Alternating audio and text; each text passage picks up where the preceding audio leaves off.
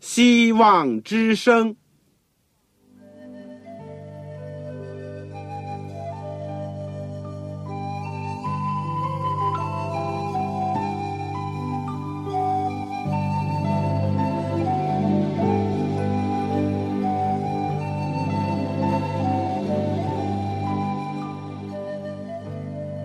各位听众朋友，各位弟兄姐妹，欢迎您收听信徒培训这个节目。教会的兴旺，不单表现为人数众多，更要求教友的素质好。为了使教会真正达到人丁兴旺，又灵性健壮，希望之声特别为广大的信徒制作了信徒培训这个节目，满足主内同工同道的需要。信徒培训由黄牧师主讲，将有多种课程推出，欢迎弟兄姐妹们踊跃参。下面我们就把节目时间交给黄牧师。各位亲爱的弟兄姐妹、组内的同工同道，我们很高兴能够在空中相会。尽管我们面目相离，但是我们的心在一起。愿上帝赐福给你们。很欢迎你们收听。这个空中培训的节目，也就是信徒培训，我们这个阶段都是学习教母书信，而我们现在所学呢是提摩太书。我们上次讲了提摩太书第三章后书第三章，这个两节圣经就讲到了圣经和我们的关系的第一部分，就是。要引导我们因信主耶稣基督有得救的智慧，解决我们永生的问题。我们今天呢要学习下面的，就是提摩太后书第三章十六、十七节。我们在学习之前，我们一起祷告。我们谢谢你赐下圣经，我们更加谢谢你。赐下主耶稣基督，把你上帝活活的启示出来。你知道我们的软弱，我们的迟钝，你不厌弃我们。你借着你的话语来呼召我们，你借着主耶稣基督的形象显现在我们的心中。你更加差遣圣灵来光照我们，感动我们。现在恳求主。能够引导我们进入真理，让我们非但自己信服真理，更加要持守真理，要传扬真理。主啊，我恳求你祝福我所有的同工同道，以及收音机旁边的听众朋友，哪怕他们今天是第一次的听见你的话，愿你的道进入他们心里，使他们能够。被你的道所吸引，一直来归向你，找到了你作为他们的道路、真理和生命。我也恳求主，生给同工同道当中身体有软弱的，或者甚至有疾病的，愿你恩待他们。如果生活有困难的，求主使我们仰望你，垂听我们的祷告，奉主耶稣圣名，阿门。这个上次呢，我们已经讲了圣经的最大的功能呢，就是这个圣经能使你因信基督耶稣有得救的智慧。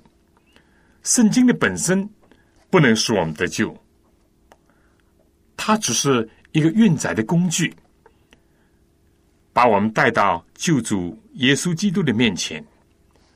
那么，人怎么能够得救呢？固然是有赖于主的爱。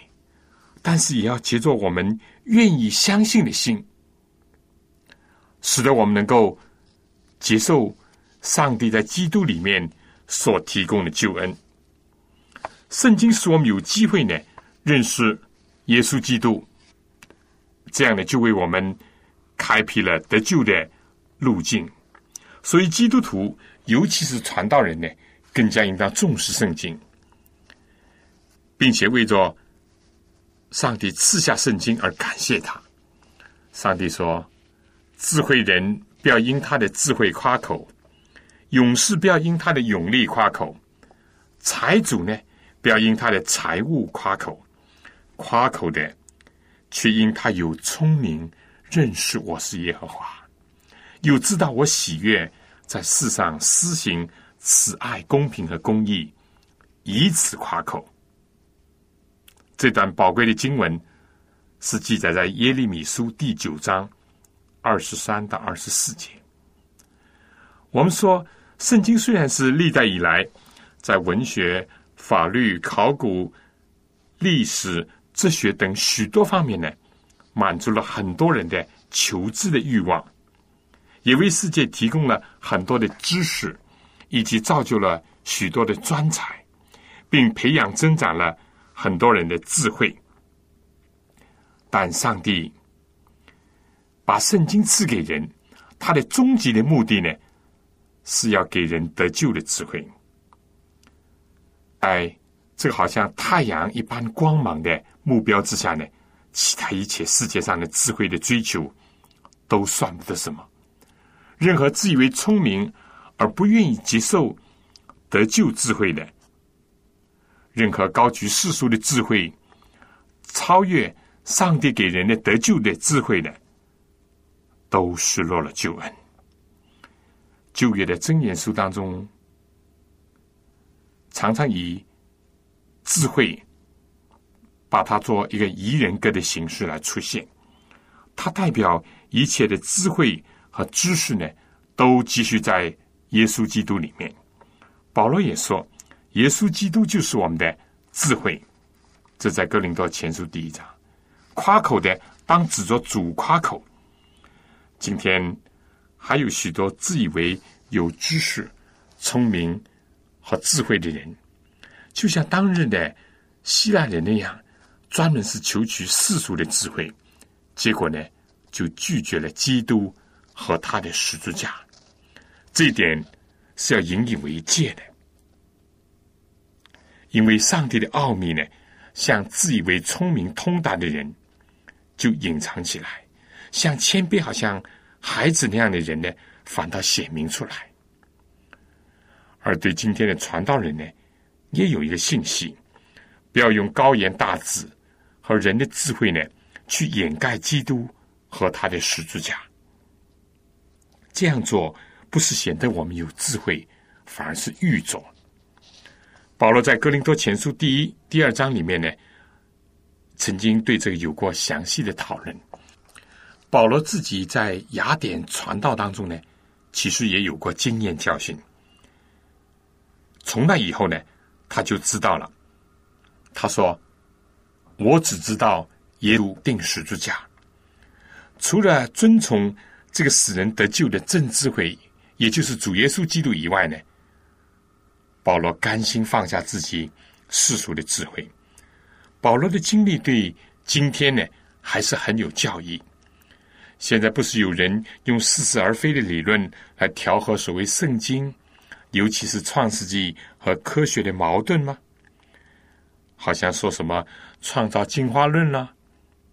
今天又有人这个要所谓美化十字架，说耶稣呢是一个革命家，在他的。经济的冠冕上呢，来采花，说耶稣呢是为人师表、流芳后世的大教育家。所有这些，都是偏离了耶稣基督来到世界上的终极的目的。但愿我们今天能够通过不断的学习，能够借助圣经呢，进入真理，明白圣经的。真正的含义，并且借助因信基督耶稣呢，有得救的智慧，也能够循着这个正途呢，渐渐的分享上帝更多的恩典和生命。不过，今天也有个可喜的现象，在许多地区，包括在中国的地区，相当多的知识分子开始寻求真理，开始在。信仰危机当中，要寻找真正的信仰。我也知道有不少知识分子，甚至大知识分子，很多的学者都已经在国内外接受了圣经所带来的真理，为此我们欢喜快乐。但是呢，也必须要提出一点：知识分子归主要防备一个危险，就是仅仅把信仰停留在头脑里面，停留在知识的层面。知识本身不坏，甚至是有用的，但信仰是超越了知识。尤其知识分子，我们更加要用我们的心灵和那个伟大的心灵相贴近。好，现在呢，我们要继续的研究《提摩太后书》第三章十六到十七节。我想在学习这段圣经之前呢，请大家听一首歌《自幼寻求主》。保罗就是这样。如果我们自己或有这样的机会，从小就明白圣经，这是非常有福分的。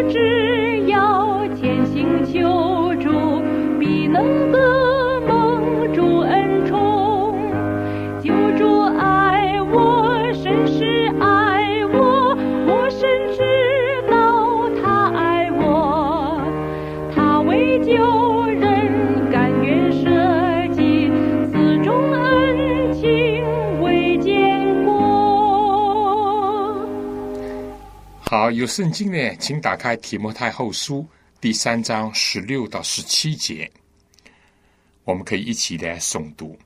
圣经都是上帝所漠视的，与教训、督责、使人归正、教导人学艺，都是有益的，教赎上帝人得以完全预备行各样的善事。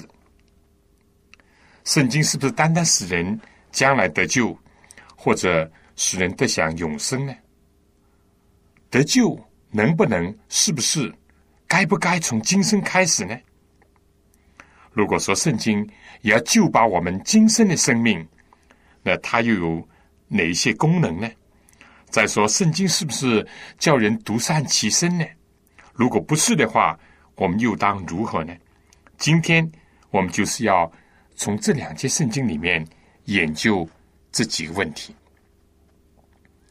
但不论说圣经是要使人因信基督耶稣能够得享将来的永生，或者是现在的得救，或者说借着圣经使人明白主耶稣基督为一切信他的人要带来的，就在现在。就可以享有的全人的救恩，就是包括我们灵魂与身体的得救。不论你怎么样讲都好。那么，为什么圣经是值得人相信、值得人接受的呢？为什么他在人得救的事情上能够充当这种角色，或者能够提供这种渠道呢？圣经讲，圣经都是上帝所漠视的，这就是答案。因为圣经虽然是通过人写的，但它的思想来源是出于上帝的。漠视这个字呢，是有两个字，就是上帝吹气而成，联合在一起。正像在创世的时候，上帝用地上的尘土。几乎是按照上帝的样式造人，只等到上帝在人的鼻孔里面吹气，人才成了有灵的活人。同样，圣经是用地上的言语和文字，由世世位左右，他们在教育、在性情、在地位、时代、地点都不相同的人所写成的。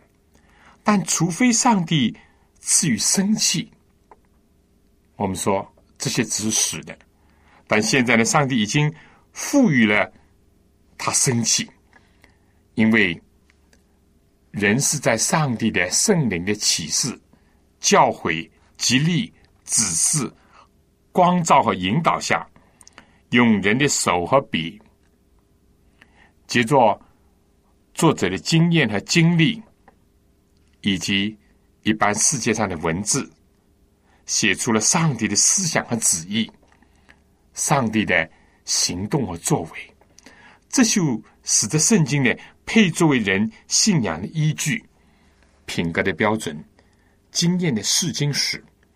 因为他的权威呢，不是在于有医生资格的路加，或者是作为君王的大卫、所罗门，或者是文武双全的摩西，他的权威呢是在乎上帝。否则，不要说有什么理由让全世界人都去相信、学习。那没有多大学问的彼得、约翰的话了，就是大学者保罗的话或者思想呢，也没有什么可能是所有的人都来接受他。你说是不是呢？但感谢上帝，圣经是出于上帝自己，出于无所不知、无所不在、无所不能的上帝。是出于公义慈爱的创造主和救赎主，也正因为这样呢，我们才发现为什么时间先后相隔一千六百年，而六十六卷经书写作的人呢，他们在各个方面都有所不同，甚至他们写作的文体风格也不同，但整本圣经怎么仍然？有一个上帝爱人救人的主题呢，而且是前后贯穿，却不是前后矛盾。如果不是出于上帝，有什么可能呢？这可以说就是圣经的自我作证，它的真正的作者是上帝，而不是人。这样的权威呢是非常重要，因为人是有限的，有错的。本质上呢是属土的，会死的；上帝却是无限的，没有错误的，而且是众光的泉源，也是生命的泉源。历代以来，都有人向圣经的权威呢发出挑战。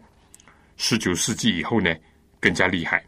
保罗时代呢就已经预示了，而现在呢，我们也已经看见了所谓的新神学啦。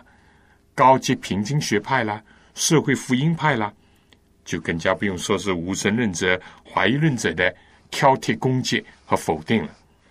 弟兄姐妹，要使圣经达到能够引领我们走上得救的道路，并影响我们人生的话呢，我们必须清楚的知道，而且十分的确信，圣经都是上帝所漠视的。圣经的信仰呢？不单单是给人将来的有永生的盼望，得救是从现在今生就开始的。始祖亚当夏娃是因为违背了上帝的话，先丧失了内在的属灵的道德的生命，以后呢，才来到了肉体的死亡。照样，我们回归的道路也是要从相信接受救主耶稣以后，借着上帝赐生命的话语，在我们的身上，在我们的心里工作，开始发展新的生命，一直到有一天，耶稣再来的时候，我们再重享永生不朽的一个生命。也可以说，上帝在基督耶稣的救赎当中，为我们提供的是一个全人的救恩，包括了灵、智体，要解决我们今生和永生的得救。让我们感谢他。那么，圣经怎么样帮助我们呢？就是要借着教训、督责、使人归正、教导人学艺。在人的身上做一种破旧立新、除罪成圣的工作。上帝用他的话要砍伐我们，要破碎我们犯罪的老我，要按照他圣子耶稣的模式和榜样，重新的塑造我们，成全我们。我想，在我具体的讲。这个圣经的教训，都这使人归正、教导人学艺这几个方面之前呢，请大家听一首短歌。圣经是上帝的话，正像这里所讲的，圣经都是上帝所漠视的。圣经是上帝的话，他把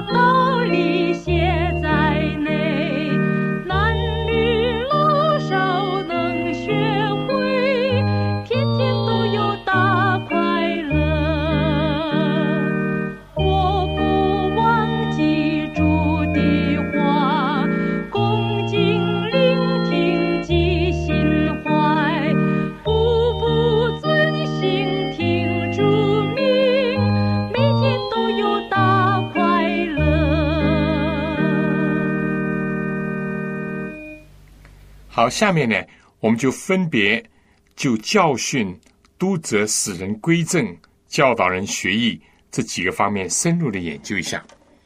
教训呢，也就是教导；儿女要受教导，学生要受教导，仆人、徒弟要受教导，公民要受教导。我们人因为听信魔鬼，忘记上帝的教导，我们就成了浪子，成了反叛者。成了篡权者，甚至于与上帝为仇，也做了上帝国度之外的逃亡者。今天我们因着信接受了主的救赎，我们得回了所失去的一切的名分。我们回家了，重新入学了，又开始服役了，要受训了，而且我们开始履行公民的义务以及享受公民的权利的时候。我们必须要受到教导，受到训育。圣经是上帝所拣选的课本和教材，他将教导我们怎么样成为一个天父所喜爱的儿女，怎么样成为一个谦卑受教的好学不倦的学生。圣经要告诉我们如何做一个忠心有见识的仆人，亦步亦趋的效法追随。师长的一个徒弟，并且帮助我们明白怎么样做一个良好、守法、敬主的公民。而所有这一切呢，这个上帝非但为我们提供了白纸黑字的圣经，更加为我们拆来了有血有肉的活榜样、好典范，就是主耶稣基督。他是上帝的爱子，上帝的义仆。凡上帝所思、所说、所行，他都效法遵从。在这一切之上，圣经给人从上帝而来的美好的教训和教导。那么，杜正呢？圣经非但给人正面的教导和训诲，也给人合适的督责。这并不是说要找人的刺，而是指着自己的错处和过失。你见到人乱闯红灯，很快可能要被汽车撞死，你能够仍旧不按喇叭警告他，或者是停车训斥他吗？你如果不这样做，并不表示你爱他，相反，可能是害了他。上帝虽然赦免人的罪，但也万不以有罪的为无罪，因为上帝是公义的。即使是爱，圣经讲也只是喜欢真理，不喜欢不义。旧约圣经当中，上帝借着先知拿单，责备陷入大罪的，但是还不自知的大卫王，先启发他，然后呢就单刀直入的直指罪名，而无所顾忌。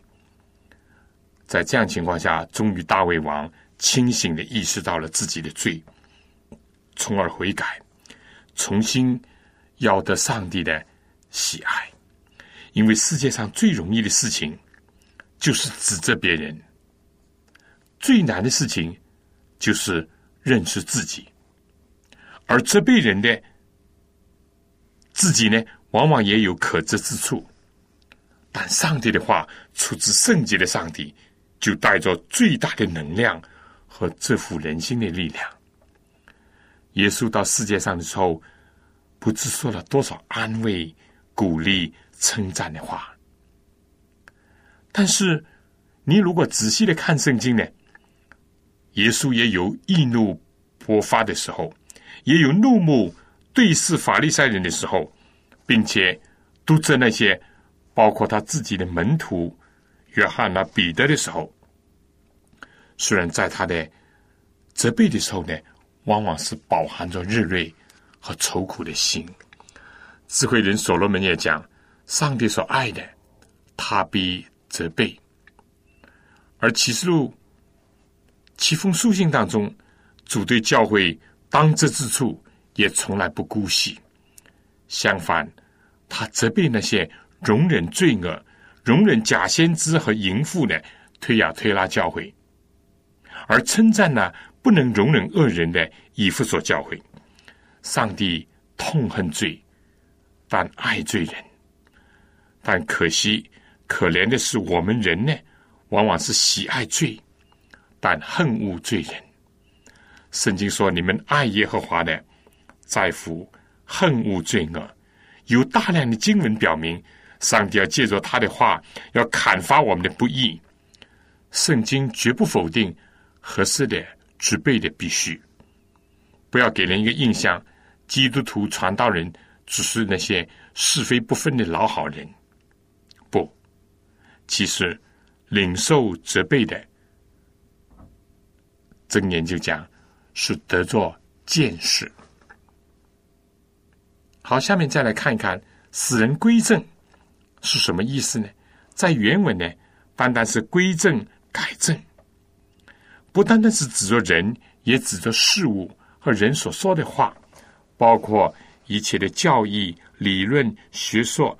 宗教会议的决议、法规、神学论理，所有这一切都要接受上帝话语的改错和纠正。正像圣经所说，人当以训诲和法度为标准，他们所说的若不与此相符，必不得见晨光。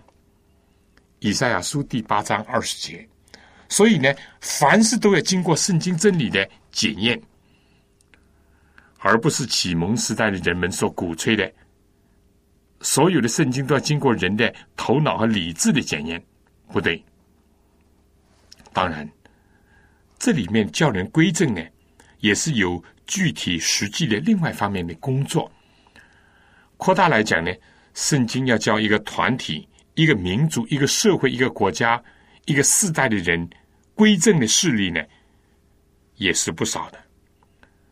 人往往太过盲目，错了还以为对。正像圣经讲，有一条路，人以为正，至终却成为死亡之路。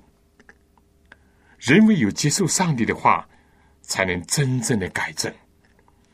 有的时候，上帝也许以苦难给我们当饼，眼泪给我们当水，但从此以后呢，我们的教师。就必不隐藏，我们或向左，或向右，必听见后面有声音说：“这是正路，要行在其间。”改正呢，我们说总归在事后的。犯过错误，走过弯路，讲了错话，但人既然有重犯以及重蹈覆辙的可能，但一经改正呢，也有把过去的错误当做后世之师的一个益处。你有这样的经验吗？上帝的话语在圣灵感动和光照下，往往在我们心灵的深处做这种纠偏改错、归正的工作。我们个人都如羊走迷，偏行己路。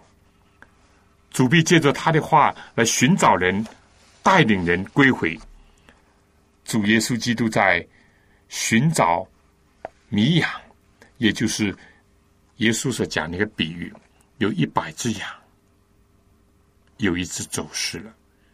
耶稣放下了九十九只，要去寻找那个迷羊。因为耶稣是好牧人，我们这个地球，我们人都是迷羊，个人偏行己路。但我们的迟暮，我们灵魂的大牧，他甘冒危险来寻找我们，要把我们救回。在这个比喻里面呢，就表明了这一点。主耶稣基督。要把人从错路、从歧途当中要领回来。我想，在我讲最后一点教导人学艺这个圣经的功能之前呢，请大家听一首歌《用功成圣》。圣经不论是教训、督责，使我们归正，都要帮助我们。完成成圣的功夫。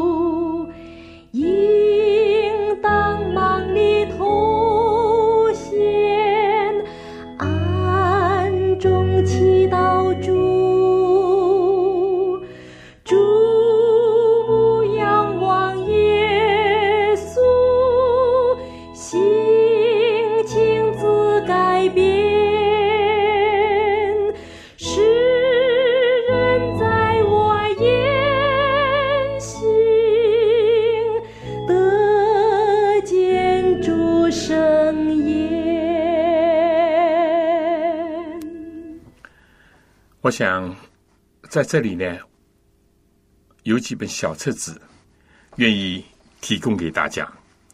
不论是你自己需要，或者你在传道的工作当中有着需要，我想我都非常愿意帮助你。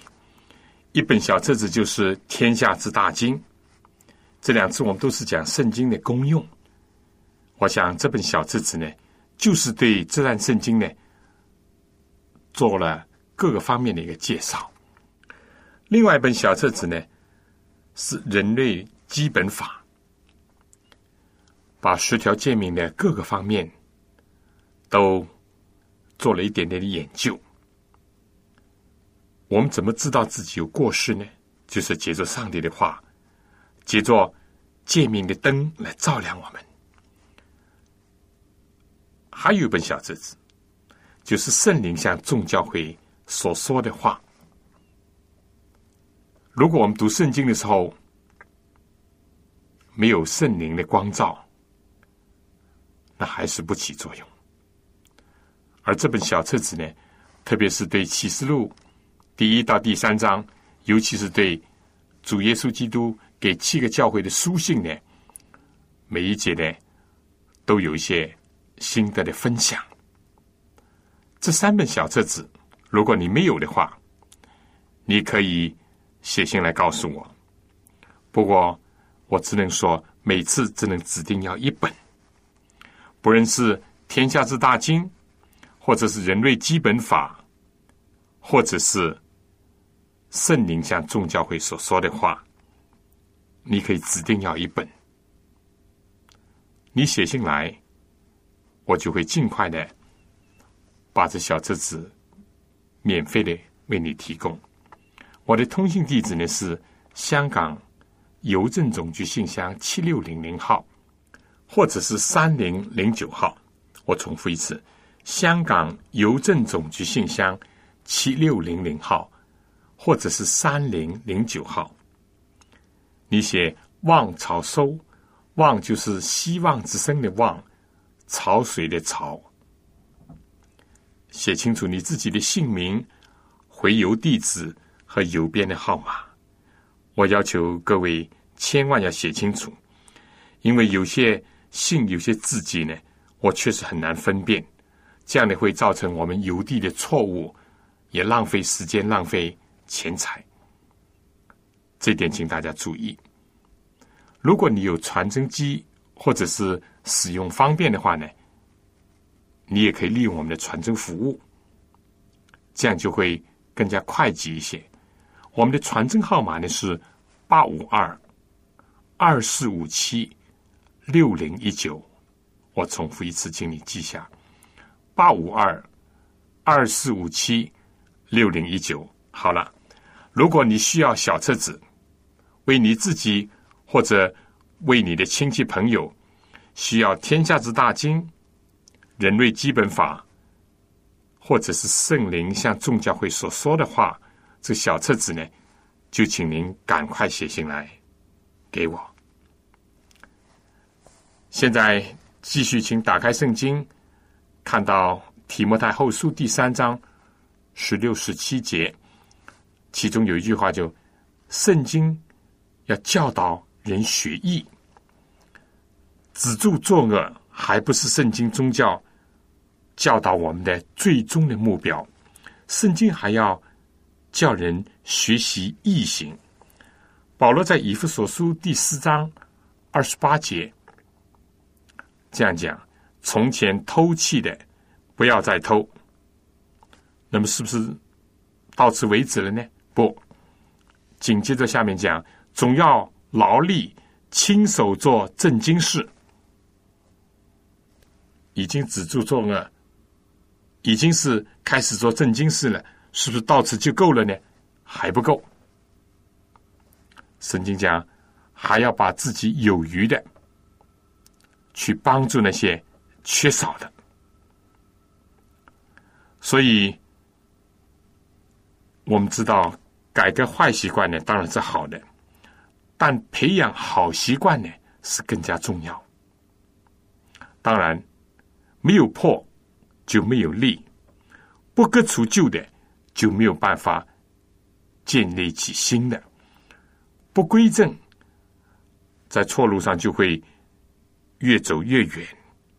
不正了方向，就可以往正确的目标上前进。这是圣经的。伟大的功能，圣经也记载了耶稣所讲的：你们要先求上帝的国和上帝的义。而上帝的意呢，不单单在他的律法或诫命上反映出来，更加在主耶稣基督在我们的意因为耶稣就是我们的义，在他的身上表明出来。圣经的中心，我一再讲了，就是上帝在耶稣基督里面怎么样的爱人和救人。耶稣基督就是我们一生所要效法的榜样。圣经记载了耶稣的一生，留下了他的脚踪，要让我们去追随。所以上面所讲的呢，圣经的各种功能，你还记得吧？教训这是一方面，督责另外一方面，使人归正又是一方面，而教导人学艺，这是刚才所提到，都是令人获益的。都是使人的心灵道德得救的一个真正的利益是什么呢？有人说：“哎呀，追求钱财啊，下海啊，甚至投机啊，甚至犯法。一个人真正的利益到底什么呢？”保罗在提摩太前书里面曾经讲：“金钱加上蜘蛛，就是最大的利益了。”圣经真是是我们度一种敬虔人生的一个天书。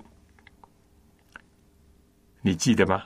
耶稣讲：“人若占得全世界，却赔上自己的生命，有什么益处呢？”圣经正是避免我们丧失生命，更加是让我们得到永生，而且从现在就开始，也能够确保我们。将来承受永远救恩的天数，但到此为止，还有一个问题没有解答啊。那么，圣经仅仅是使人得一处，叫属上帝人得以完全，换句话，就是叫人独善其身，或者只是让人独自修行，或者是。给人提供一种修身养性的一个法门，甚至于只是单单的为人得到永生吗？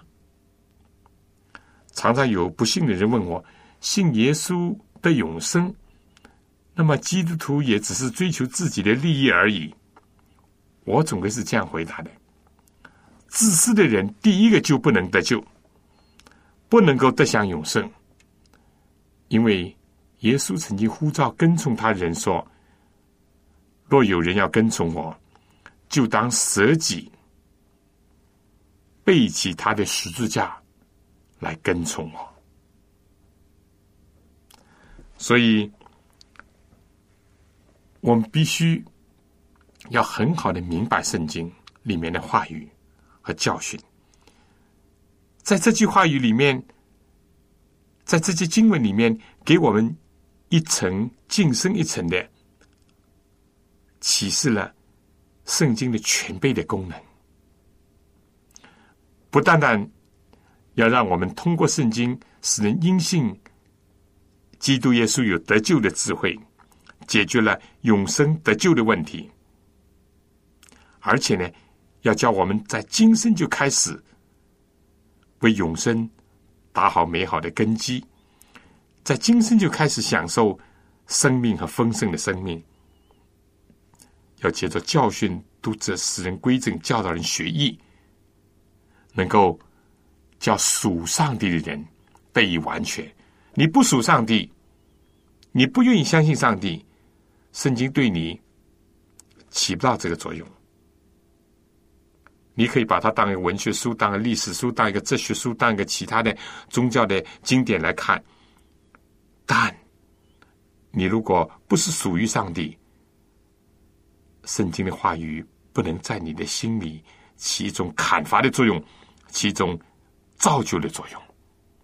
所以必须要属上帝，然后呢，上帝接着他的话，一点一点、一步一步的，使得你能够完全。但不是到此为止，因为基督教从来不是一个独善其身的宗教。我已经一再的强调了，基督教是推己及人的。我想，在我继续讲解之前，再请大家听首歌《永生之饼》。永生之饼。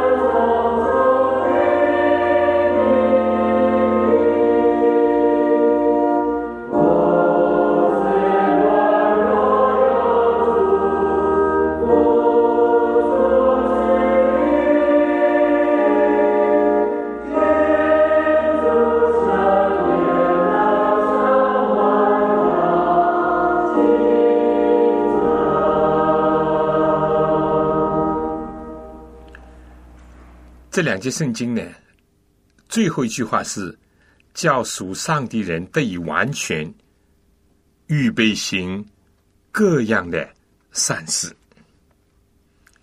到这里才是一个句号，不单单是要使得我们的人生逐渐达到完全，更加要去行善、服务、助人、救人。但话又讲过来。如果一个人自己都不想得永生，不爱慕永恒，不追求金钱的人生的话，那么怎么能够指望他希望别人去得永生、爱永恒或者金钱的度日呢？一个人自己都不读圣经、不学习、不明白、不信、不顺从上帝的话，那么他有什么资格去要求别人或者？指望别人也这样做呢？但是，一旦基督徒得到了好处，在上帝的恩典、救赎和补助当中得到了完全，这个正是装备着他，使他有力量和有资格去行善事，去服务别人，去转救别人。另外呢？也使得他能够把好处和利益带给其他的人。你是不是记得我上面所引证的保罗的一个章节？说从前偷窃的呢，不要再偷。第二步呢，总要劳力亲手做正经事。进一步呢，就可有余分给那缺少的人。这个阿尼西姆。在腓利门书，我们以后会研究到的。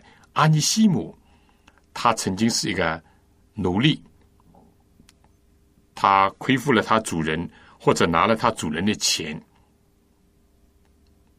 就逃走了。后来在遇到了保罗，听到了福音，明白了真理，悔改了。保罗就为他写一封信。叫他回到主人那里去，要主人能够原谅他、宽免他、重新接受他，而保罗也就说，如果他有亏负你的，就记在我的账上。这是非常动人的一卷书，我们以后会专门学习的。阿尼西姆悔改前后的经历呢，也就是这样的一个见证。基督徒有了爱弟兄的心，彼得说还要加上爱众人的心，自己得救了，还要使别人得救。我想今天很重要的一点，我自己感觉到。有的时候是外界的人不明白圣经，或者不了解我们，以至于就说：“哎，你们信耶稣也只是为了追求自己的利益，为了自己的永生。”因为他们把其他宗教的观念呢，也都加在这个基督徒的身上。有的时候问题不在于我们，是在于他人，但也不要否认。有的时候呢，问题也出在。我们做基督徒的人当中的一些，他们所有的表现，好像日新也好，聚会也好，等等，都好像只是为了谋求或者保住自己的永生。这个难免让人家有点考虑说，他们的动机是不是也很自私呢？但这是误表了，曲解了圣经。所有的要求，其实圣经真正的要求，绝对不是让基督徒度一种自私的人生。因为耶稣基督，我们所信仰的这位主，我们信仰的对象就不是这样的一个人。他来到世界上，所有的时间精力，都是为了贡献给世界、给人类，尤其是给那些受苦的、有需要的。患病的、孤独的、被人遗弃的、社会所不齿的人，正是耶稣基督愿意贡献他自己的精力、时间、爱心，去为他们服务，去安慰他们、鼓励他们。那么，我们怎么能够说耶稣是这样一位做基督的徒弟的人，是另外一回事情呢？所以，有的时候我们要检讨一下，到底是别人误会我们，甚至污蔑我们，还是我们自己表现的有问题？所以，通过今天的学习，我非常希望，我也祈求主帮助我们每一个人，让我们不单单是分割了永生和今生。以为基督徒只要解决永生的问题，今生可以不顾，错了。或者是呢，倒过头来，有些基督徒呢，哎，信耶稣嘛，就是有平安嘛，信耶稣就可以祷告啊，得到啊疾病的医治或者等等，只是为了今生而忘记了永生，这也错。基督徒应当以将来的永生来激励我们的精神，用将来的大光来照亮我们人生有的时候所遇到的幽暗的道路。但是呢，基督徒也要用今生来奠定我们永生的基础。你不要以为今天可以怎么样仇恨人，今天可以贪心，明天可以到天国就变圣徒。完全的圣洁爱人没有这回事情。永生的基础是在今生开始建立的，所以这是一个关系。第二个关系呢，就是我们自己和别人的关系，希望能够摆正。我们千万不能只是追求自己的利益，追求一己的得救。而忘记了别人的需要，别人的痛苦，别人也急需要等待着福音和拯救。我们绝对不能只顾自己独善其身，或者甚至闭门思过，这都不是正道。但话又讲回来，如果有的时候我们尽是好像在外面奔这儿奔那儿，忙这个忙那个，似乎帮这个帮那个，到头来自己呢，永生得救的问题、认罪悔改的问题、成圣的问题不解决的话，那也不是一件事情。所以今天这段圣经，连同上一次的，就告诉我们圣经的整个的功能是什么。但愿主能够帮助我们看到圣经的中心就是耶稣基督，而耶稣基督的最大的一个特性就是爱。但是这个爱里面，并不是无原则的爱，只是喜欢真理，不喜欢。不易，我想下面呢，请大家听《爱的真谛》这首歌。